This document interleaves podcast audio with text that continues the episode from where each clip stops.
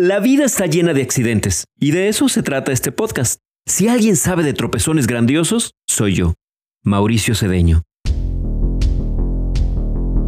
Empecemos con una lista de accidentes a lo largo de la historia del mundo. El mono que se cayó de los árboles y decidió caminar en dos patas. El descubrimiento del fuego. ¡Eureka!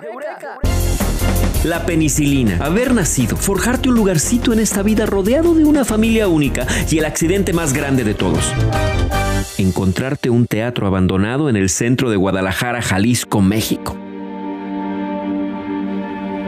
Encima de una mueblería, descubrir que era de un tal Eusebio González y que lo bautizó con el nombre de su esposa, María Teresa.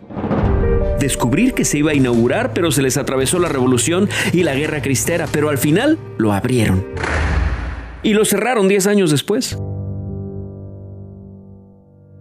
Descubrir que el carpintero de Pancho Villa compró entonces el edificio con monedas de oro que le dio el mismísimo Pancho Villa y lo convirtió en una mueblería. Decidir regresarlo a sus orígenes 82 años después, con tu familia, como cómplices.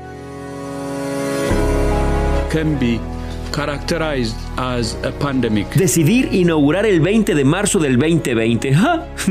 Sobrevivir el 2020, no inaugurar. Bueno, sí, pero muchos meses después y por fin darte cuenta de que hace falta un podcast que recupere todo tipo de anécdotas de aquellos que han dejado huella en la historia del arte y del entretenimiento aquí, donde nos tocó vivir.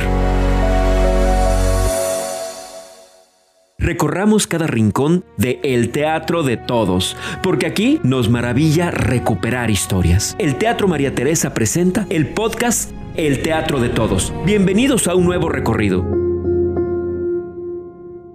Tercera llamada.